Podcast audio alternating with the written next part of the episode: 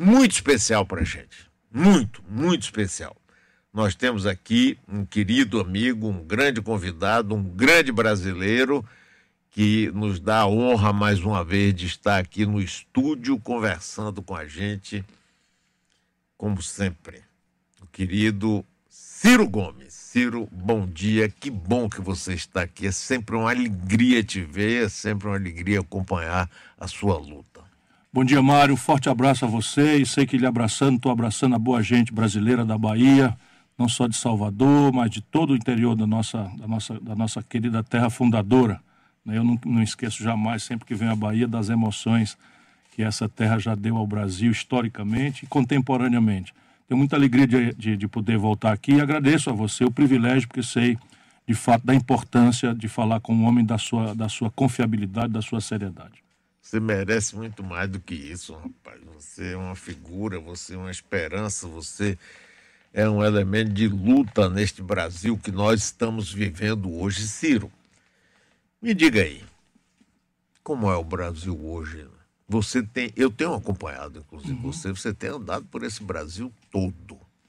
É, eu acho que quem puder tem que dar o que tiver ao seu alcance para ajudar o país a sair daquilo que é a maior ameaça à nossa existência como nação, da nossa história como um todo.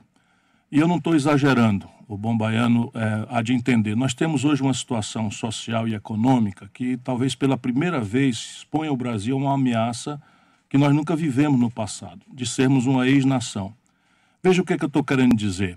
O Brasil hoje tem 63 milhões e 700 mil pessoas humilhadas com o nome sujo no SPC. O Brasil tem quase, em números redondos, 14 milhões de pessoas desempregadas abertamente.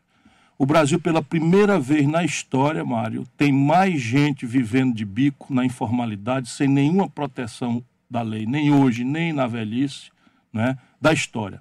41% do povo brasileiro hoje estão obrigados a correr do rapa por aí afora, vivendo para tirar um trocado. E a renda média, né, a renda média de 100 milhões de brasileiros que estão nos ouvindo aí, é de 413 reais, proporcionalmente a menor renda média individual mensal da história do Brasil. Em cima de todos esses números, você tem a questão da economia. O Brasil, só no ano passado, o primeiro ano do Bolsonaro, fechou em São Paulo, que é o centro da locomotiva econômica do Brasil, fechou 2.325 indústrias.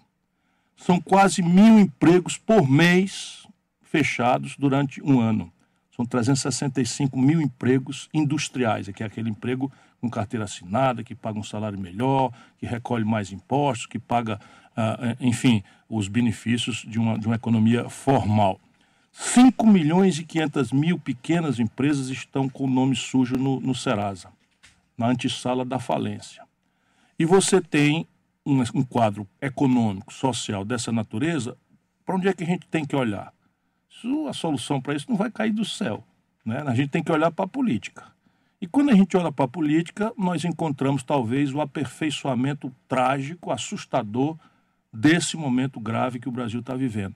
A política brasileira virou um pardieiro de pilantras, de ódio, de confrontações é, em, em, que o líder desta canalice, olha que coisa dura para um homem como eu, com a minha vivência, com o respeito que eu tenho pela vida pública, é o que eu vou dizer aqui. Nós olhamos e temos um brasileiro, um canalha na presidência da República. Eu sei que é muito duro o que eu estou dizendo, mas eu sei muito duramente quanto verdadeiro é o que eu estou dizendo. Um camarada estimulando o conflito todo dia, quando o Brasil precisa de um diálogo amplo para encontrar solução. Um camarada mentindo grosseiramente para a população, até na conta de denunciar que as eleições que deram a ele a vitória foram fraudulentas, para poder desviar a atenção do povo, né? daquilo que é a tragédia econômica e social que ele não produziu. Vamos ser honestos, ele herdou essa crise econômica da tragédia do petismo, enfim, e a passionalidade que a corrupção generalizada que o lulopetismo produziu no Brasil. Mas já tem um ano e dois meses, já estamos descambando para um ano e três meses. Não é possível, não é? Porque o camarada se, se recebeu uma crise grave, e eu sou honesto para dizer isso, A tarefa dele não é ficar budejando, reclamando, botando defeito, disseminando ódio, dividindo a nação. A tarefa dele é, pelo contrário, é chamar as melhores inteligências do país e tentar encontrar soluções para o problema. E ele faz todo dia o oposto. Portanto, é preocupante a situação do Brasil. E aí?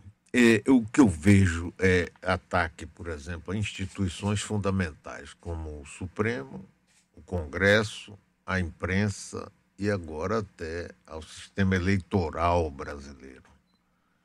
É. Isso significa o caminho a um endurecimento? Sem dúvida nenhuma, é o que ele está, a lógica disso é espalhar confusão, explorando, porque burro ele não é, não é, pelo menos dos pontos de vista dos interesses dele, burro ele não é. Chegou à presidência da República, portanto, né, e não tem escrúpulo. Então, veja bem, até as pedras do caminho sabem do desapreço grande que a população brasileira, por sua maioria, tem pelo comportamento do Congresso Nacional Brasileiro. Então, ele vai em cima. Até as pedras do caminho sabem do, da grande inconfiabilidade que o Poder Judiciário brasileiro tem no seio da opinião pública do país. Nosso povo tem a sensação desagradável, justa, de que o Judiciário brasileiro é só para ladrão de galinha que gente poderosa, gente importante, acaba não acontecendo nada. Porém, e isso é que é a, é a grande canalice do Bolsonaro, ele não está antagonizando o Congresso e o Supremo por esses defeitos. Quais são os defeitos do Congresso brasileiro à luz da opinião do povo? Primeiro defeito é alienação. Então, todo deputado, todo senador se elege prometendo educação, saúde, segurança, que é a agenda do povo. E quando vai para Brasília, vota contra os interesses do povo. Então é o elitismo, é o descompromisso com o interesse popular, é a falta, é, é, é o camarada é um na véspera da eleição e é outro depois. Embora a gente tenha sempre que lembrar que isso é uma parte. Tem uma parte de gente lá muito boa, muito séria, que é a mesma claro. pessoa antes, durante, depois, e que por conta deles nós temos que lembrar, então, que eles todos que estão lá estão eleitos pelo nosso voto. Qual é o defeito do judiciário brasileiro? É também o excesso de, de, de, prazos para quando você tem dinheiro para comprar um bom advogado, e, e, a impunidade do grandão, etc, etc. Ora, não é por causa disso que o Bolsonaro está atacando o Congresso e o Judiciário. O Bolsonaro está enrolado em tudo que não presta. O Bolsonaro, eu fui colega dele. Eu quero que as pessoas saibam que eu estou dizendo isso aqui por um dever meu, moral. Eu conheço o Bolsonaro de perto. O meu, meu gabinete ficava a 30 metros do dele. O Bolsonaro é um corrupto. Simples assim como eu estou lhe dizendo. Se o camarada é ministro da Fazenda, como eu fui, administra o cofre do Brasil rouba, ele é corrupto. Se o camarada é governador, como eu fui, administra o cofre do Estado e rouba, é ladrão, é corrupto. Se é prefeito, como eu fui, de uma capital, e administra o cofre rouba, é corrupto. O Bolsonaro, todo o dinheiro público que ele teve para administrar foi o dinheiro do gabinete dele. Ele desviava. Ele administrava o gabinete dele, todo mundo sabia. Ele tinha seis funcionários, está tudo arquivado. Quem achar que eu estou falando alguma mentira, me processa que eu provo. É uma coisa muito simples. Está tudo arquivado. Seis funcionários fantasma que nunca pisavam lá, assinavam o recibo e ele pegava o dinheiro que estava no bolso. Então, esse camarada tem quatro filhos, cada qual mais pilantra. Agora, depois passaram a se conectar com o que há de mais bandido na política do Rio de Janeiro, onde o governador está preso, o outro governador está preso, o presidente da Assembleia está preso, não sei quantos deputados presos, o Tribunal de Contas preso, e o Bolsonaro é ligado a toda essa gente.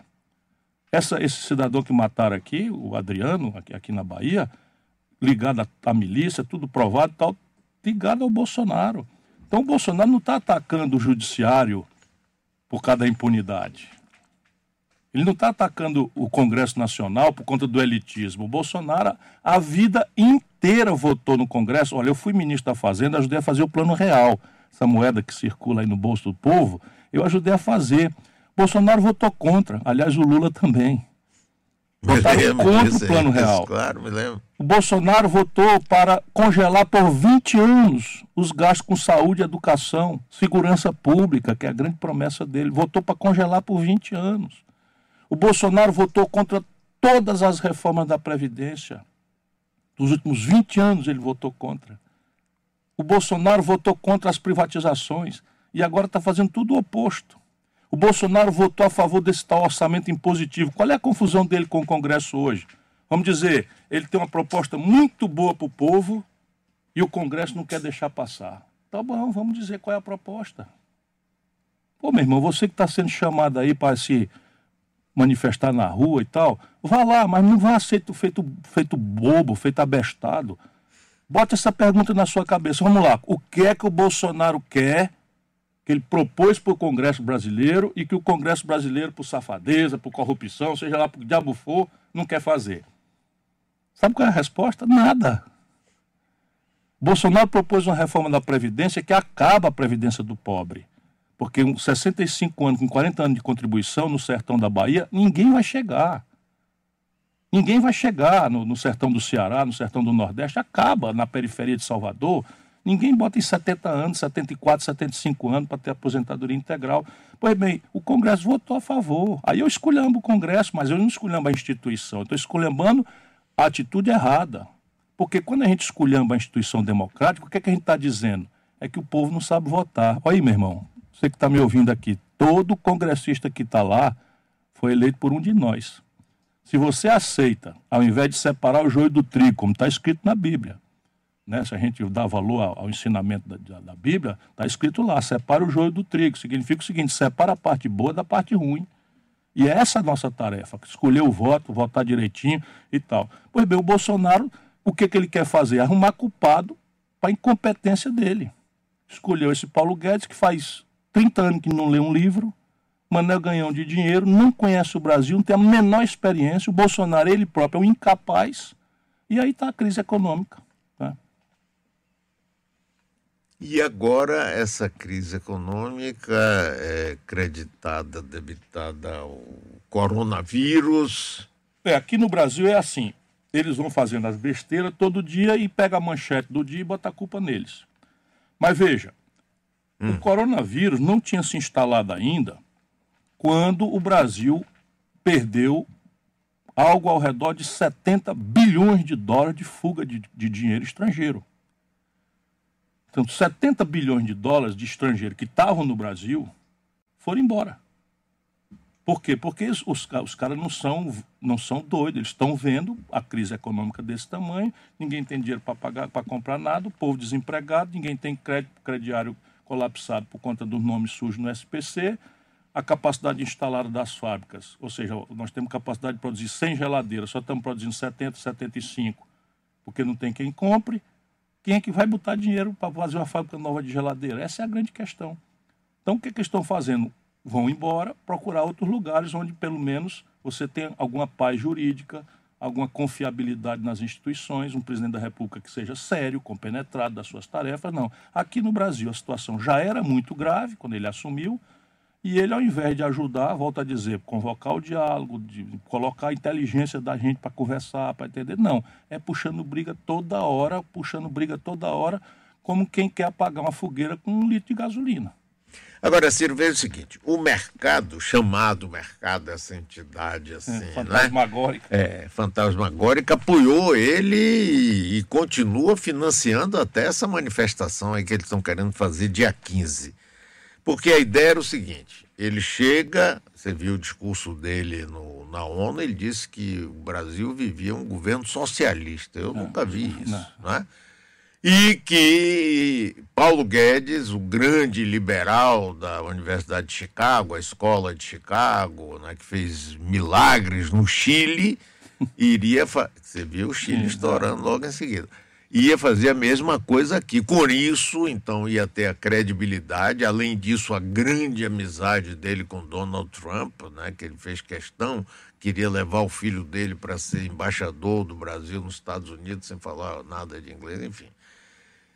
Isso daria uma abertura para que o capital, os capitalistas do mundo viessem investir no Brasil, que nós estamos vendo exatamente ao contrário. Como é que você me explica isso aí?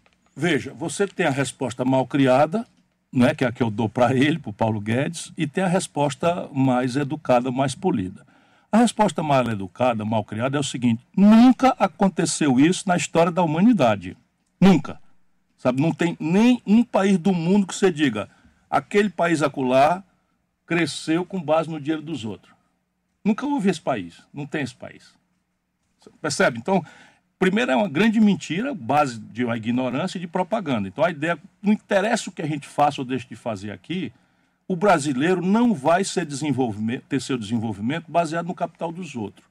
Nós vamos, para nos desenvolver, nós temos que construir nossa própria poupança, nosso próprio esforço, e isso depende de desenhos que as instituições têm ou não. Como é que você desenha o seu sistema tributário, como é que você desenha o seu mercado de capitais, como é que você desenha o seu sistema de crédito, como é que você desenha o seu sistema de ciência e tecnologia, portanto, seu sistema educacional. E tudo isso o Brasil está devendo ao povo. Então, essa é a resposta mal criada. Nunca houve na história da humanidade nenhum país que crescesse com base no dinheiro dos outros. Mas a resposta mais elaborada é aquela que eu já comecei a dizer. Dinheiro vai para onde ele se reproduz. Nenhum empresário faz investimento claro. para fazer caridade, para gerar emprego. Ele pode até fazer o discurso. Ele, é. ele faz investimento para ganhar dinheiro. Então o dinheiro vai para onde ganha dinheiro. Então, como é que está acontecendo no Brasil? A Ford de São Bernardo do Campo estava lá há 52 anos. No governo Bolsonaro, ano passado, fechou e foi-se embora. Por quê? Porque fazia seis anos que a Ford de São Bernardo do Campo tinha capacidade de produzir mil carros por mês e estava produzindo 700. Por quê? Porque não tinha quem comprasse os outros 300. Então pense você que está junto comigo aqui, ninguém precisa ser brilhante, economista. Se eu tenho capacidade de produzir 100 carros, mil carros, e só estou dando conta de produzir 700, quem é que vai abrir uma fábrica nova de carro para produzir mais carros se não tem para quem vender? Ninguém. Isso é uma obviedade. E esse é o, é o número da capacidade instalada ociosa no Brasil. O Brasil tem uma capacidade de produzir mil geladeiras e está produzindo 700, 750 geladeiras há seis anos. Desde o desmantelo do lulopetismo para cá, nós estamos atolados nisso daí. Por quê? Porque o principal motor da economia de novo, eu estou pedindo a Deus que ilumine a minha palavra para o nosso povo entender essas coisas, que ele não deixa o povo entender, mas é muito, é muito fácil de entender. O principal motor da economia, Mário Kertz, 60% da energia que puxa a riqueza é o consumo das famílias. O que é o consumo das famílias? É se a minha família pode comprar, o comércio vende mais. Se o comércio vende mais, contrata mais gente, encomenda mais da indústria. Se a indústria tem mais encomenda, contrata mais gente e compra mais matéria-prima. E assim a roda da economia gira. De onde é que vem o consumo das famílias? De novo, é tão simples a gente deixar o povo participar do debate. O consumo das famílias vem de emprego, renda e crédito. Então nós temos hoje um dos maiores desempregos da história do Brasil, a renda em depressão por conta da informalidade, agravada pela selvageria da tal reforma trabalhista, e o crédito colapsado, e o número é 63 milhões e 700 mil pessoas com nome sujo no SPC. Emprego e renda vem depois, mas o crédito a gente pode ajudar. Então, um governo que saiba fazer as coisas, que tenha compromisso com a economia popular de verdade, tinha que começar fazendo uma reestruturação da dívida das famílias. Isso aqui a negada fez um deboche danado comigo. Eu me lembro da campanha. campanha. Claro, Agora, claro. isso a gente faz todo mês no Ceará, Mário Kertz porque o nosso povo está desvalido na mão desses crediaristas, desses bancos, que são verdadeiros vampiros. Então a dívida é o seguinte: a cidadã foi na Casa Bahia, comprou um, um, um, um forno de micro-ondas por 400, 500 reais, fez o crediário e não deu conta, perdeu o emprego, perdeu a renda, o filho adoeceu, não pagou a prestação. Quando ela viu, ela estava devendo 3.500 reais dos 500 que ela tomou prestado. E aí, R$ 3.500 ela e não paga mais, não tem condição de pagar e fica aquela coisa. Quando ela precisa fazer uma ficha de emprego, ela vai e faz uma, um rapa o tacho, faz um sacrifício, toma um dinheirinho emprestado da vizinha, não sei o quê, paga uma prestação para fazer a ficha, tirar o nome e depois cai de novo. Quando vai ver, está 4 mil reais. Pois bem, lá no Ceará, gente querida, a gente faz todo mês a Prefeitura de Fortaleza com o nosso DECOM, nós fazemos, chega a roda quarteirão a fila, ajudando o povo a gente consegue desconto de 90%. Porque esse desconto é fumaça, é juros sobre juros, é roubalheira, é multa, e o povo desvalido sem ter que, que cuide. Se o, se o governo tomar conta, esse desconto vai para 90%.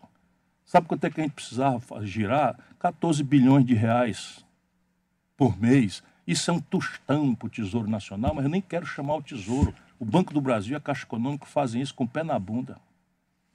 Percebe? Então, aqui está o primeiro comando. Qual é o outro motor da economia? O investimento empresarial. Se eu estiver cansando você, me diga, porque Não. Porque eu, eu, eu, me animo é porque eu tenho esperança, porque não, eu sei que o Brasil tem solução. não, eu quero Então, qual é o outro Queremos motor? O outro motor é o investimento empresarial. De novo, a gente precisa ser muito genial, brilhante para entender. Não, o investimento empresarial é o quê? É abrir uma loja nova sem a outra fechar, é fazer uma roça nova, lá em Luiz Eduardo Magalhães ou em Barreira, fazer uma roça de soja maior e a outra não encolher, é abrir uma indústria lá em Camaçari a outra não fechar. Isso é que é o investimento empresarial. Como é que estão as coisas? Já falei da capacidade instalada ociosa. Alguém vai investir, se o investimento que está aí já não dá conta de, de, de, de ser remunerado porque eu tenho capacidade de produzir mil, eu estou produzindo 700? É a primeira questão. A segunda é o endividamento empresarial. O empresariado brasileiro está devendo 1 trilhão e 400 bilhões de reais. T de tapioca, 1 trilhão e 400 bilhões de reais vencido. E o governo Lula, tem que dizer, porque não é negócio de política, é responsabilidade, porque é um modelo que está em debate. Eles não gostam, não. O Lula é o São Lula, ninguém pode tocar no assunto. Estou falando agora de coisa séria. Coisa séria é o seguinte: o governo Lula permitiu que 85 de cada 100 reais de transações financeiras, empréstimos, etc., concentrasse na mão de apenas cinco bancos. É a maior concentração bancária da história do capitalismo mundial. Só para o baiano saber, nos Estados Unidos tem 5 mil bancos competindo. Quando o banco compete um com o outro para buscar o cliente, ele baixa o juro, baixa a tarifa e tal. Aqui no Brasil, eles permitiram que cinco bancos apenas concentrassem tudo. E esses bancos, quando eles não aplicam o dinheiro na economia, o governo remunera. Também o lulopetismo deixou esse arado e, e, e continua a mesma coisa. Aliás, já vem do Fernando Henrique. Ou seja, 1 trilhão e 400 bilhões e os bancos não renovam o papagaio dos empresários.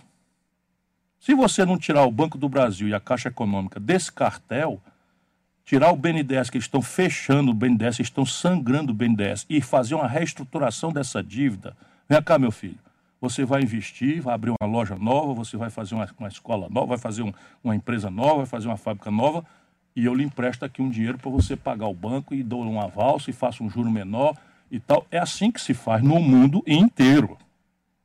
E o Paulo Guedes nunca leu, nunca estudou, não conhece o Brasil. O Bolsonaro é uma anta completa, não entende absolutamente de nada e tal.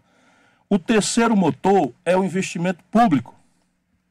Ora, tão fácil de entender, tinha um economista inglês famosíssimo chamado Lord Keynes, né? você conhece bem, estou só falando para os seus claro. ouvintes, que ele dizia que em tempos de depressão econômica, os governos deviam pagar o povo para cavar um buraco e depois pagar o mesmo povo para tapar esse buraco. O que é que o Keynes estava querendo dizer? Ora, o capitalismo ciclicamente entra em crise, como nós estamos nessa crise de depressão econômica terrível, desde a Dilma para cá.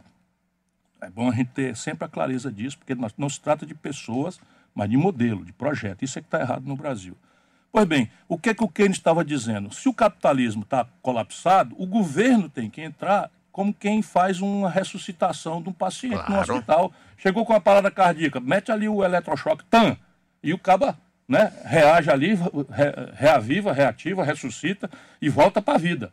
Mais ou menos mal comparando, é o que a gente precisa fazer no corpo econômico brasileiro. Tem que fazer um, um, choque aí para restaurar a parada cardíaca que nós estamos.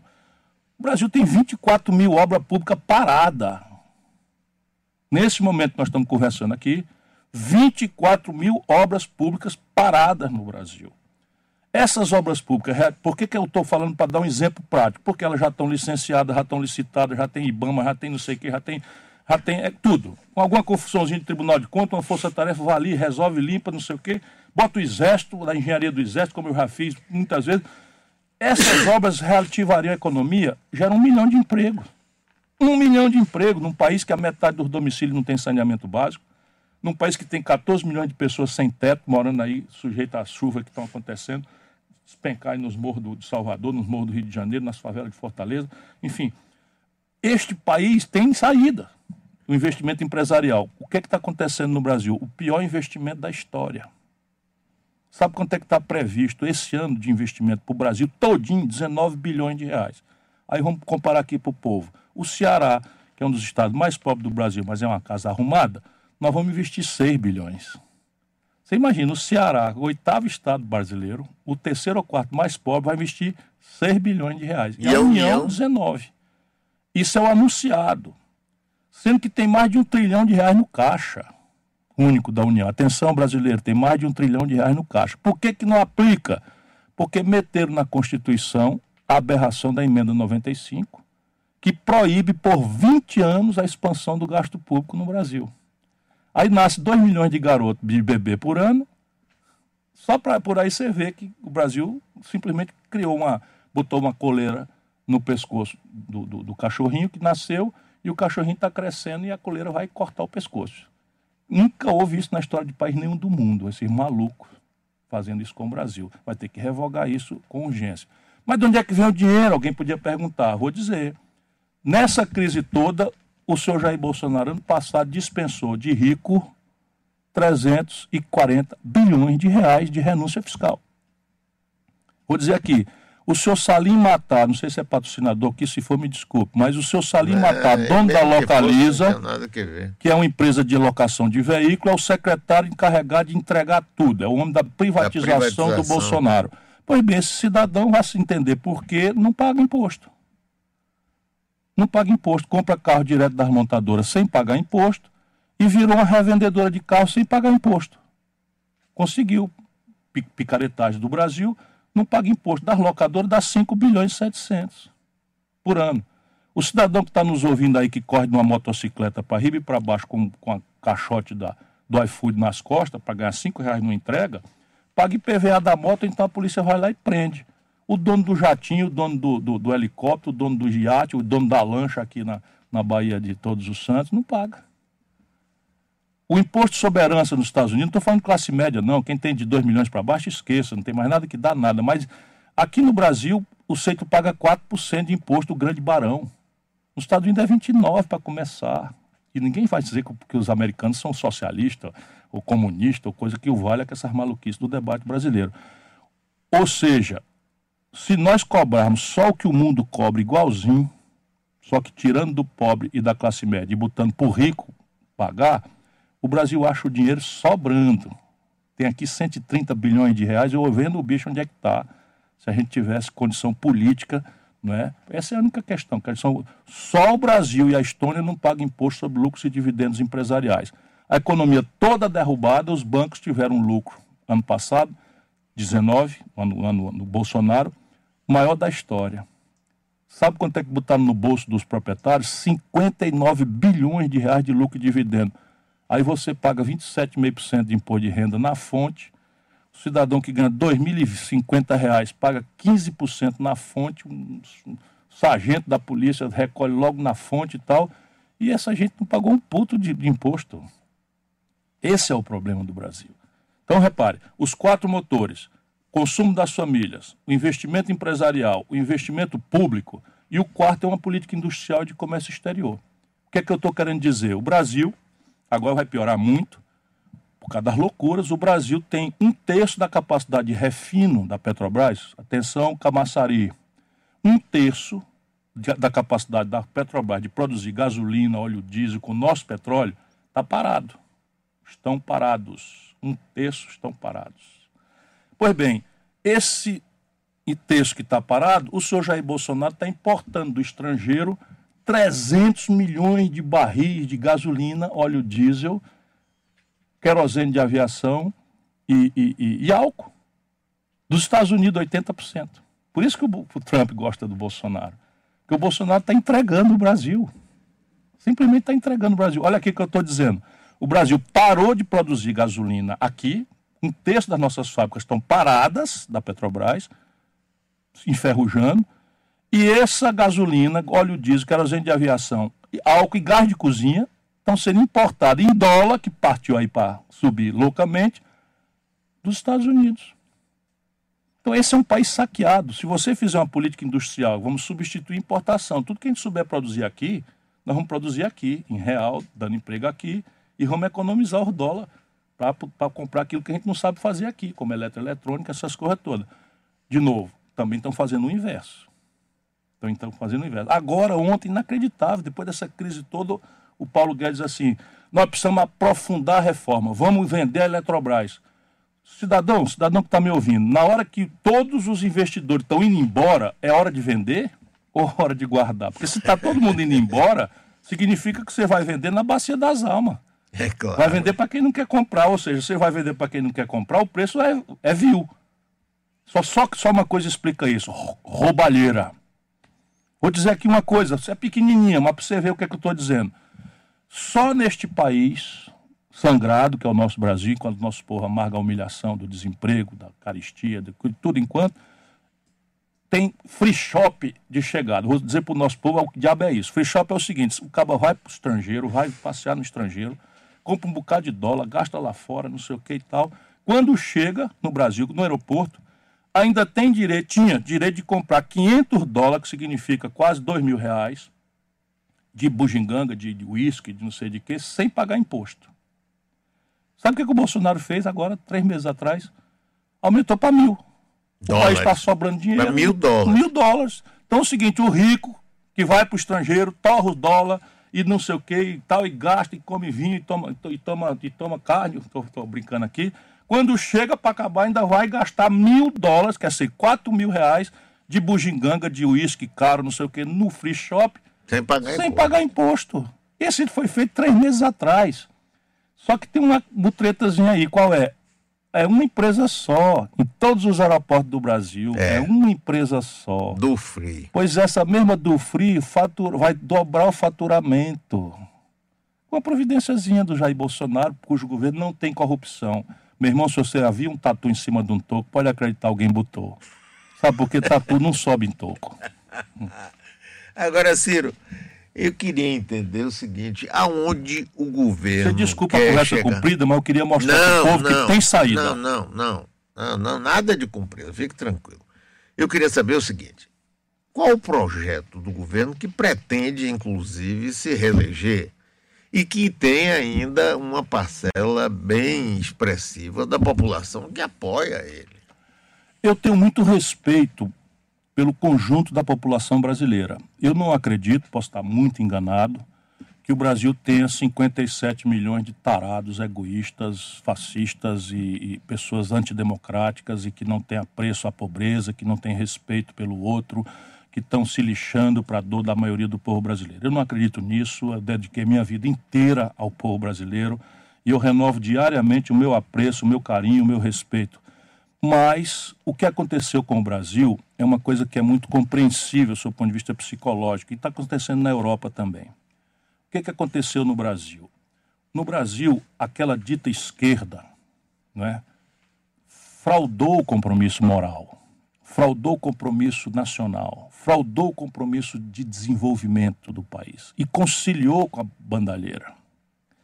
Quando isso acontece, você tem uma desmoralização muito grave de um conjunto de ideias e valores, no lugar de desmoralizar as pessoas que fraudaram essas ideias e valores. O que, é que eu estou querendo dizer?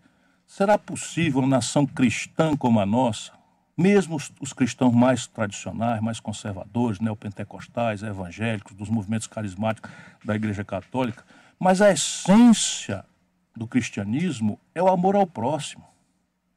A essência do, do, do, do, cristianismo é o humanismo, é o respeito à diferença, é a tolerância, é atire a primeira pedra aquele que nunca pecou.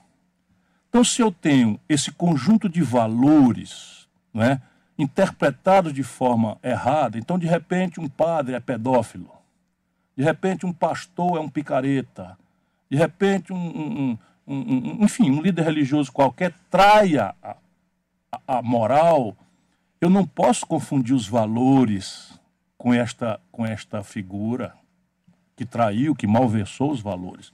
Mal comparando é o que aconteceu com o Brasil.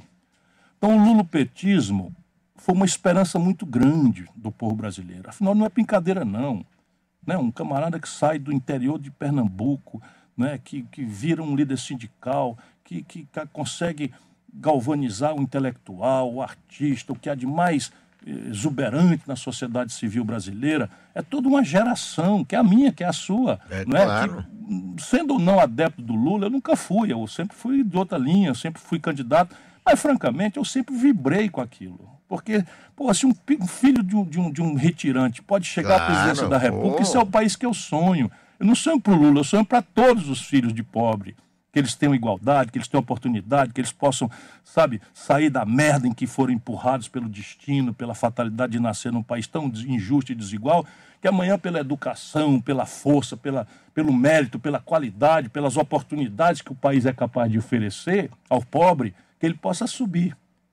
E isso é o valor, é o cristianismo, é a alteridade, é o amor ao próximo, é a solidariedade ao, ao mais. O que é que acontece? Até o primeiro momento foi muito bom, melhorou o salário mínimo, melhorou o crédito, etc, etc. Depois chafurdou. Esse é o problema do poderoso demais, quando você fica tempo demais, e aí muita bajulação, e aí muita coisa, e toma gosto da burguesia, e toma gosto das facilidades da vida, e começa, né? Então, um sítio aqui, é um triplex acolá, e deixa para lá, que isso é uma bobagem, porque de fato, vamos concordar, se o presidente da República Brasileira é corrupto, um triplex fuleira numa praia cafuna, não é o maior sintoma disso, mas é, tomou-se de gosto, e mais do que isso, como é rei, não tem mais contestação, é o São Lula, pode fazer o que bem quiser entender e tal, começa a lotear o governo, entregar o governo para roubalheira, e aí não dá para mim, sabe? Dizer que não sabia, eu estava lá. Eu estava lá, eu denunciei publicamente, eu tenho a coleção de denúncias públicas que eu fiz. Eunício Oliveira, né, Michel Temer, botou Michel Temer na linha de sucessão. Essa tragédia que está aí não aconteceu do dia para a noite, não. O Bolsonaro não caiu de paraquedas, não. Foi a traição do conjunto de valores, de decência, de compromisso é, nacional, de compromisso de desenvolvimento e a conciliação, chafurdar na burguesia, chafurdar nas facilidades da, do, dinhe do dinheiro. Sabe que o patrimônio do Lula hoje passa de 15 milhões de reais. nunca, nunca herdou nada, nunca trabalhou nada, onde é que vê esse dinheiro, rapaz? Aí então é palestra, 200 mil dólares uma palestra. 200 mil dólares, toda a vida a palestra quem paga é a empreiteira. Percebe? Tudo bem, legalmente está tudo certo aí, mas a mulher do César em Roma não basta ser virtuosa, tem que parecer ser. Sabe, eu não quero ser melhor do que ninguém, mas eu, eu escolhi a vida pública, falo como eu falo, com a dureza que eu falo, chamo este presidente da República de canalha, com todas as letras, porque ele é um canalha, não demora, todo brasileiro vai ver, porque eu me garanto. Imagina se eu tenho um triplex, eu ando frequentando um sítio, se eu, se eu ando com uma, alguma coisa aí, com um patrimônio que não se explica, se eu aguento três dias. Essa canalha aí do bolsonarismo fanático vai para a internet. Banda ver. Aí tem que inventar que eu bati na minha mulher, inventar que eu falei mal dos médicos. Nada se sustenta, ninguém vê um BO, ninguém vê nada, porque é, tem que mentir. E aí não se sustenta a mentira. Não estou falando de mim, estou falando só que o que aconteceu no Brasil tem raiz nisto, na decepção que a grande maioria, especialmente lá para o sul. Aqui mais para o Nordeste, nós vimos a importância do salário mínimo, nós vimos a importância do crédito, a Bolsa Família teve uma importância relativa muito grande. São coisas relevantes, assim, obras relevantes, né? o São Francisco, a Transnordestina, coisas importantes aconteceram. Portanto, aqui o nosso olhar é menos, vamos dizer, menos decepcionado com o lulopetismo do que lá para baixo, onde ninguém ganha salário mínimo, todo mundo ganha muito mais onde a roubalheira e a crise econômica que eles produziram é muito mais grave. E esse é o drama do Brasil. Né? País dividido, como eu dizia no começo. Nunca vi. E o Bolsonaro, o que é que faz agora? A fila do Bolsa Família é a maior da história. Distribuiu para o Nordeste brasileiro, que tem quase 40%, 37% da população, distribuiu 3%. Só Santa Catarina, um estado pequeno do Sul, recebeu mais do que o Nordeste inteiro de Bolsa Família no mesmo período. É ou não é um canalha um cara desse que faz isso? Pega a fome do mais desvalido dos pobres, que é aquele que precisa de 120 reais para comer, para criança comer, e usa isso como ferramenta de humilhação política para se vingar porque o Nordeste não votou nele. É um canalha. Agora, que projeto ele tem para levar ele a uma reeleição? Com a economia patinando do jeito que está e com Paulo Guedes não é, sendo projeto, nem posto Ipiranga. O projeto é esse, é fazer uma aposta no escuro, porque ele não conhece o assunto. Acho que o Paulo Guedes não demora. Eu, às vezes, pago um preço pelas minhas, pelos meus vaticínios, mas é um, é um palpite. Acho que não demora, porque o Paulo Guedes também está começando a ficar assustado. Ele, em parte, acreditava mesmo que passava a reforma da Previdência, bilhões de reais viriam para o Brasil eu disse, vai ser a maior. Eu disse aqui nesse seu programa, vai ser a maior ressaca política da história do Brasil, porque não vai acontecer nada. E não aconteceu nada. Não aconteceu nada mesmo. porque não tem nada. efeito fiscal de curto prazo nenhum, em reversão é. de expectativa nenhuma. O déficit esse ano vai piorar. O déficit esse ano vai piorar, porque a informalidade está aumentando como eu não supunha que aumentasse tão grave e velozmente. Então, veja, o Guedes deve cair fora e eu, eu não vejo o Bolsonaro terminando o governo.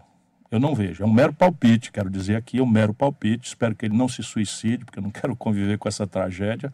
Mas não, não vejo ele com o preparo, com a serenidade, com a firmeza minimamente necessária, nem com a experiência para administrar a contradição que, que vem por aí. Sérgio Moro. Isso é um enganador. Né? Ontem, anteontem. Ele teve lá no Ceará. Na, não, e foi lá insuflar o motim. Né? Foi lá insuflar o motim. Que horror. É, é que aí o cidadão, chefe da, da, da, da Foi lá também. Isso é o Bolsonaro, os filhos do Bolsonaro. Rapaz, chegar lá e dizer que eram heróis, heróis homens da, da força, que amotinados, com máscara, arma na mão, mandando fechar escola, mandando fechar comércio. Na minha cidade. Tem 184 é. municípios no Ceará, escolheram a minha cidade de propósito. Quiseram medir força lá. Não sabem que lá nosso povo é coeso. Nosso povo lá é coeso. Nós temos 26 mil estudantes universitários. Sobral. Tem 200 mil habitantes. Eu tenho muito orgulho de ter produzido essa proeza. Mortalidade infantil em Sobral é 6 por mil. Menor do que a dos Estados Unidos. Né? Nós temos 82 no Ceará das 100 melhores escolas públicas do Brasil. E o melhor IDEB, que é o Índice de Educação Básica do Brasil, é Sobral. Tanto que seu irmão foi convidado, está aqui hoje fazendo é, uma palestra. Está aqui hoje a convite do Tribunal de Contas do, do, do, do Estado, Estado, da Bahia. É uma honra muito grande para nós, isso é uma obra coletiva, é uma cidade organizada, é um povo organizado. E nós reagimos. Reagimos e o meu irmão levou dois tiros no peito, mas a cidade imediatamente voltou à normalidade. As escolas abriram, o comércio abriu naquela mesma hora. Enfim, e eles ficam é, enlouquecidos com isso. Né? E, o, e o Camilo Santana, nosso governador, sufocou o motim apesar de ter sido traído né, por essa, esse conjunto de, de capanga de milícia. Eles queriam, querem fazer do Brasil o que fizeram no Rio de Janeiro, onde tem uma milícia paralela mandando no Estado. Hoje o poder político do, do Rio de Janeiro é submetido às milícias, todas elas prestigiadas pelo Bolsonaro, na época e hoje.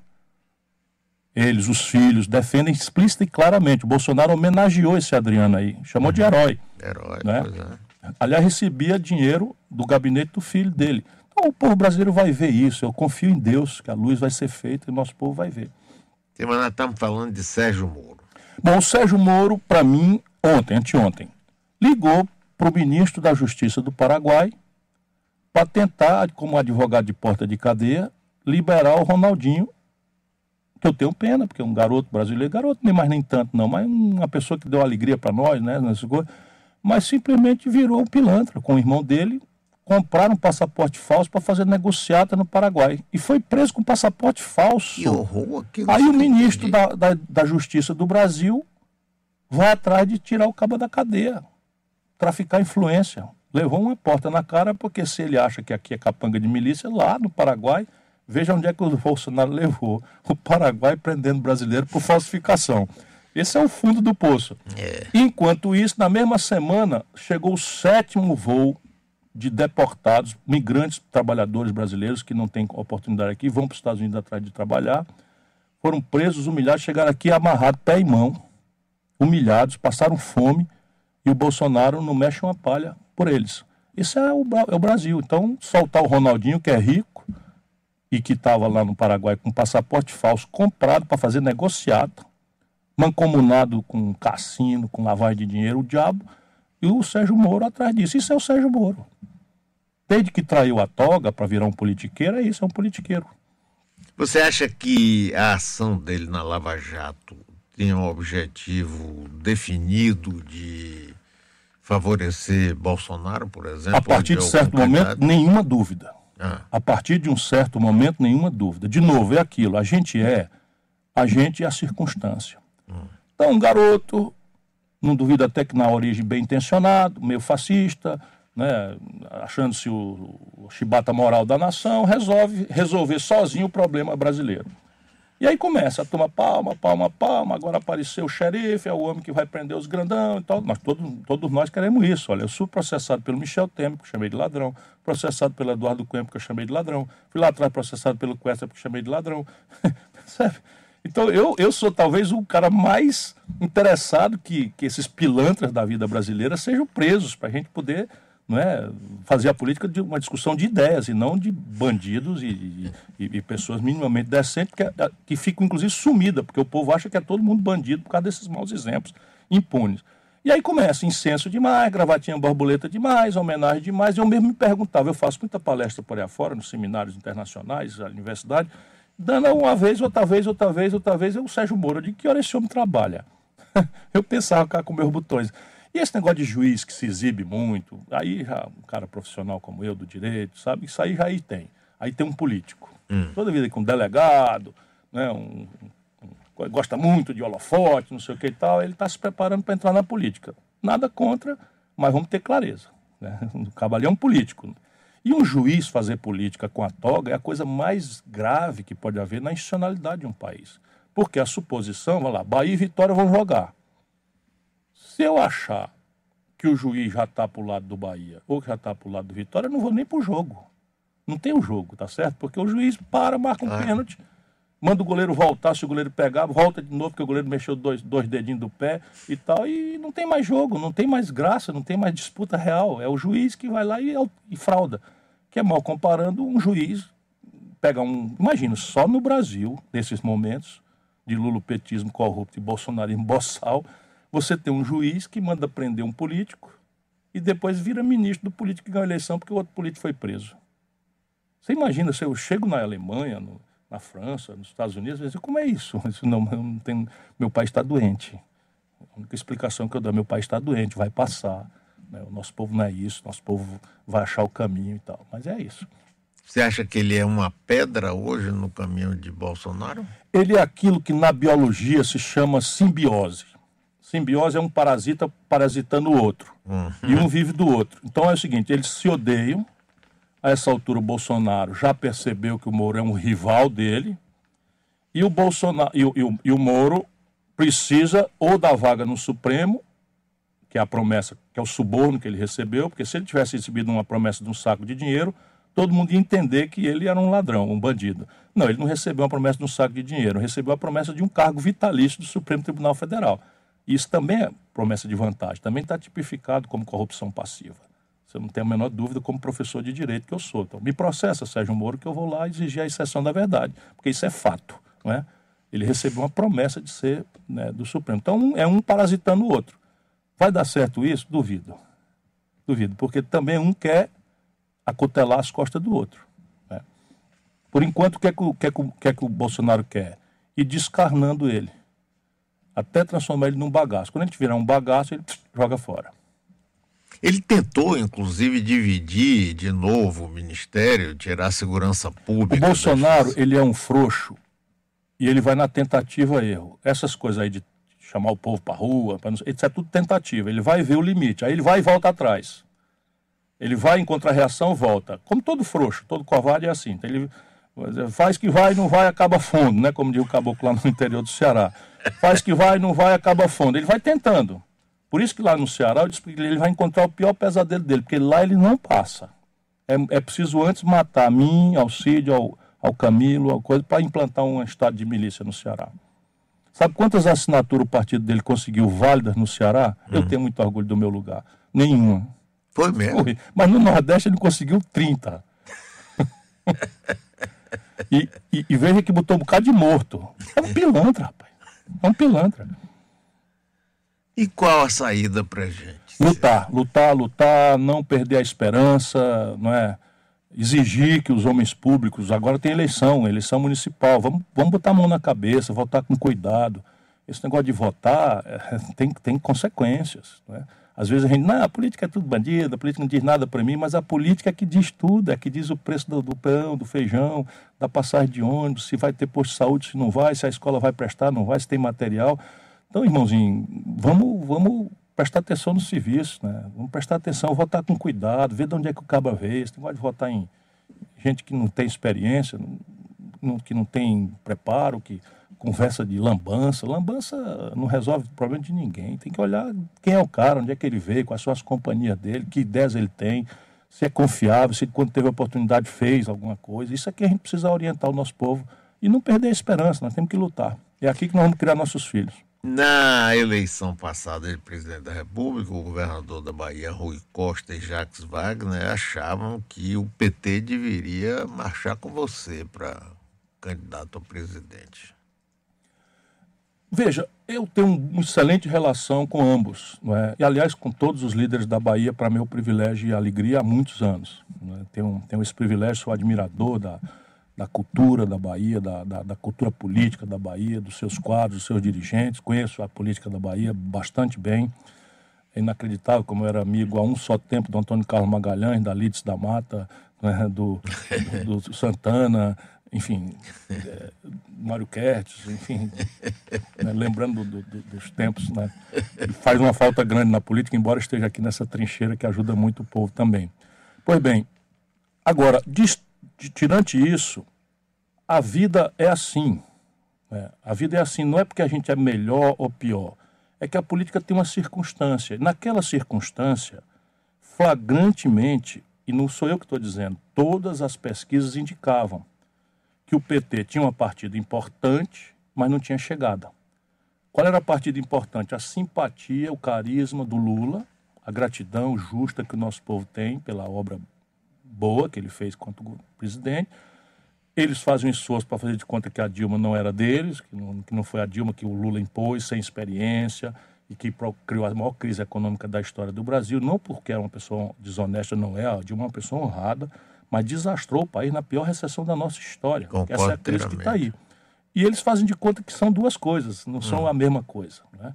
Então, em função dessa gratidão, tinha uma partida, mas a chegada eles não tinham, porque a rejeição especialmente do sul, sudeste, centro-oeste, ao lulopetismo, novelizada a corrupção, colapso econômico, etc., era uma coisa gigantesca. E eu transitava. Eu não tinha grande partida, tinha ali meus 10, 12%, mas tinha uma chegada grande. Mais ou menos o que aconteceu na Argentina agora. A Cristina Kirchner tinha uma partida grande, era mais conhecida, tinha uma gratidão do povo, mas não tinha chegada. O que, é que ela fez? Saiu, Aí, deu é. passagem é. para o outro, pois que tinha, é. não tinha grande partida, mas tinha chegada, porque entrava no eleitorado do outro lado. Mas o Lula não quer saber do Brasil. É duro dizer isso, mas estou tentando aqui com a maior franqueza dizer que ele merecidamente tinha gratidão, respeito do carinho do povo, etc. Mas o Lula ele só pensa em si no PT. É um projeto de poder pelo poder, a qualquer preço ou custo. Porque na crença dele, talvez nem achasse que fosse tanto o sofrimento do Brasil, o Bolsonaro ia se desastrar, ou talvez o próprio Michel Temer ia se desastrar, e eles voltavam no braço do povo. E esse é o cálculo que, miúdo que levou o Brasil a essa tragédia. E por isso eles não tiveram a inteligência. Agora, errar é humano, você, né? persistir no erro, entretanto, é diabólico. Sabe o que, é que o senhor Lula está fazendo hoje? A mesma coisa. É, eu sei, estou acompanhado com muita tristeza. É, mesma coisa, é uma coisa impressionante. Mas eu fico muito triste com não, isso. É, não, imagina, o Lula para mim não é um cara que eu conheço pela televisão. Eu ajudei o Lula há 30 anos, Mário. Eu pago um preço por isso, lá pelo Sul, quando eu ando, é amigo do PT e tal. É, eu fui candidato em 98, hoje. fui candidato em 2002, eu não sou do PT, nunca quis ser do PT, mas o sistema político é assim: se você não tem força, você ajuda o seu mais próximo, o seu vizinho. Então, não estou arrependido de votar contra o Aécio, não estou arrependido de votar contra o Serra, que eram coisas muito ruins também né, para o Brasil. Mas eu pago um preço até hoje. Sabe qual é o respeito que eu mereço dessa gente? Uhum. Nenhum. Me tratam com maior grosseria, como se a eleição passada tivesse sido a última. Como se não houvesse uma eleição no futuro. Sabe, eu quero ir para o inferno e não ando mais com esse povo, mas nem a pau, Juvenal. e aqui na Bahia? Olha, se eu quisesse andar com corrupto, eu mesmo ia me corromper. Eu fui ministro da Fazenda, fui governador, fui prefeito. Por que, que eu não sou rico? Por que, que eu não tenho um jatinho? Porra, eu não sou um, um, um triplex, por que, que eu não tenho um sítio em Atibaia? Não tenho nada. Pô, aliás, tenho meu apartamento com muita dignidade e tal. Meu carro está penhorado agora. Mas tudo bem, não estou arrependido não. Piorado porque eu escolhi um picareta que é contra os negros lá em São Paulo. ô, ô Ciro, e o PDT aqui na Bahia está mudando. É, nós estamos evoluindo no Brasil inteiro. É uma coisa que me alegra muito. Eu não sei Você se... é vice-presidente nacional. Eu sou vice-presidente nacional. O partido é dirigido pelo Carlos Lupe, que faz um trabalho absolutamente extraordinário, para o qual eu nunca tive vocação. Que é esse trabalho de costura partidária, de burocracia partidária, de aliança, de diálogo. Ele tem uma, uma vocação, uma aptidão. É a primeira vez na vida que um dirigente do meu partido não tem medo de mim, não, não, não, não, não, não, não quer me, me atrapalhar. É uma coisa impressionante. Isso é ótimo. É, não, é uma coisa. Então eu estou muito feliz porque eu tenho duas tarefas. Eu vou tentar ser presidente do Brasil, se Deus palavrar para mim essa grande honra e essa tarefa difícil que vai ser consertar esse desmantelo todo, mas eu tenho muita animação de que é possível. E, mas antes disso, eu quero criar uma corrente de opinião no país, quer dizer, ajudar os jovens a entender o que é está acontecendo, a encontrar os caminhos para construir o Brasil. E nisso o PDT está sendo uma ferramenta fundamental. É impressionante a afluência de jovens para esse movimento. É? E aqui na Bahia, esse movimento está muito forte, muito poderoso. Eu tive uma votação extraordinária em Salvador, em lugares como Vitória da Conquista, sem ter um dito cabo eleitoral, né? porque há um Brasil muito interessante acontecendo aí, estudioso, trabalhador, classe média, gente boa, decente, cristã, sem ser, sem ser manipulável pela, pelos interesses mesquinhos da, da politicagem, da roubalheira, do dinheiro, etc. E eu quero organizar esse movimento. Né? Aqui nós estamos, recrutamos o Léo Prates, secretário de Saúde da Prefeitura, deputado estadual, com votação crescente, e queremos que ele, inclusive, aceite ser candidato a prefeito de Salvador, com uma nominata de vereadores também marcada pela juventude, por gente nova, pra... porque esse voto ele tem duas importâncias. O voto agora em 2020 é um voto para escolher bons representantes, lembrar sempre ao povo que a política é quem resolve os problemas. Não existe um computador, não existe um algoritmo, não existe um robô, é a política. Se você escolhe bem, você recebe de volta o benefício disso. Aliás, a Bahia é um lugar bom da gente falar, porque, como o Ceará, aqui os governantes são razoavelmente bem, bem referidos. Né? O Rui Costa na, na, no governo do estado é muito bem falado. Sim, o, o, prefeito o ACM Neto Salvador é extraordinariamente bem falado, bem falado. E isso faz uma diferença grande. Faz, né? Faz uma diferença grande. Eu me lembro de, de, tempos em que Salvador frequentava o noticiário trágicos do Brasil. Nem fale. Não é? Tá morto, morreu, né? O, o Francisco José. É, era, Fernando José Fernando morreu. José morreu. morreu tá não lá, nem posso falar mais, mas foi uma é, tragédia não, grande não, naquela não. época e a mesma cidade, o mesmo céu, o mesmo pois chão, é, o mesmo pois é, pois é. Então você vê a diferença que a política faz. né? Então, isso é, é, a importância do voto. Escolher bem um bom vereador para fazer boas leis de uso e ocupação do solo, né, de regulação da saúde, de regulação do transporte, essas coisas importantes para o dia a dia do povo. Mas o voto consciente esse ano no Brasil vai ter um sinal muito importante para a política nacional. A ideia é o seguinte, que a gente precisa construir um caminho que não obriga a gente a escolher entre o ruim e coisa pior, coisa ruim e coisa pior. É, não, é, isso. Tem que achar um caminho para escolher... E nem ficar buscando o novo pelo novo, não, o novo, pelo novo, novo isso não existe, isso não existe. O que existe é um projeto, é uma ideia. É uma ideia e a mão de obra coerente com essa ideia. Por esse é o voto que nós vamos tentar construir no Brasil esse ano. Mas a CM Neto você se dá bem com ele. Muito, também. muito, muito. Desde o velho, né? O velho eu fui colega dele. Eu sei. Veja o meu privilégio. Fui colega do Brizola, colega do, do, do, do, do ACM. E na É, e a ACM e, adorava e, e. Na, na, nas reuniões da Sudene, o Ceará sentava vizinho da Bahia, né?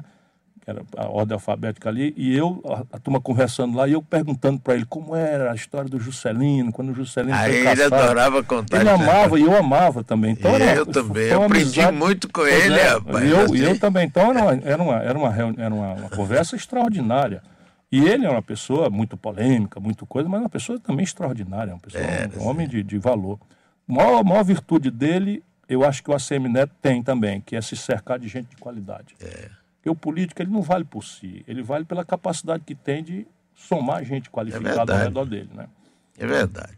Agora eu me lembro bem de ACM, ele gostava muito de você. Eu me lembro que, inclusive, um dia ele liga para mim, você candidato a presidente da República. Mário, eu sei que sábado você não faz programa, mas o único dia que Ciro pode vir é no sábado você faz. Eu digo, claro, ele veio aqui. É, ele me você. apoiou, me apoiou. Apoiou, a apoiou. força, é. Depois o pessoal ficou explorando porque você beijou a Ele mão beijou dele. minha mão e eu Ele- fazia o quê? Beijar a mão dele, é Claro, é coisa normal, mas percebi que, que, que o pessoal da mesquinharia, É, não mas, é? a- rapaz? mas aquilo é, aquilo é para estabelecer um estereótipo. É que aqui É. no Nordeste, qualquer liderança é coronel.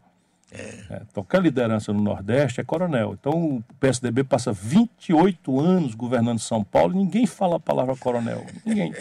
É, mas aí tudo bem, também faz parte do nosso, do nosso, Quem manda a gente ser contemporâneo ou conterrâneo de Gilberto Gil, Caetano Veloso, Maria Bethânia, Raul Seixas, assim é muito, é muito né?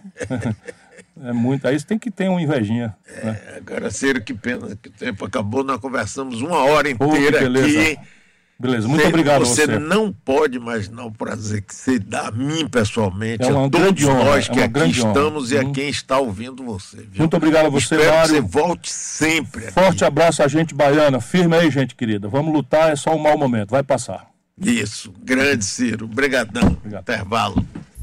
Atenção emissoras associadas. Desfaz-se agora a rede de rádio para transmissão do Jornal da Bahia no ar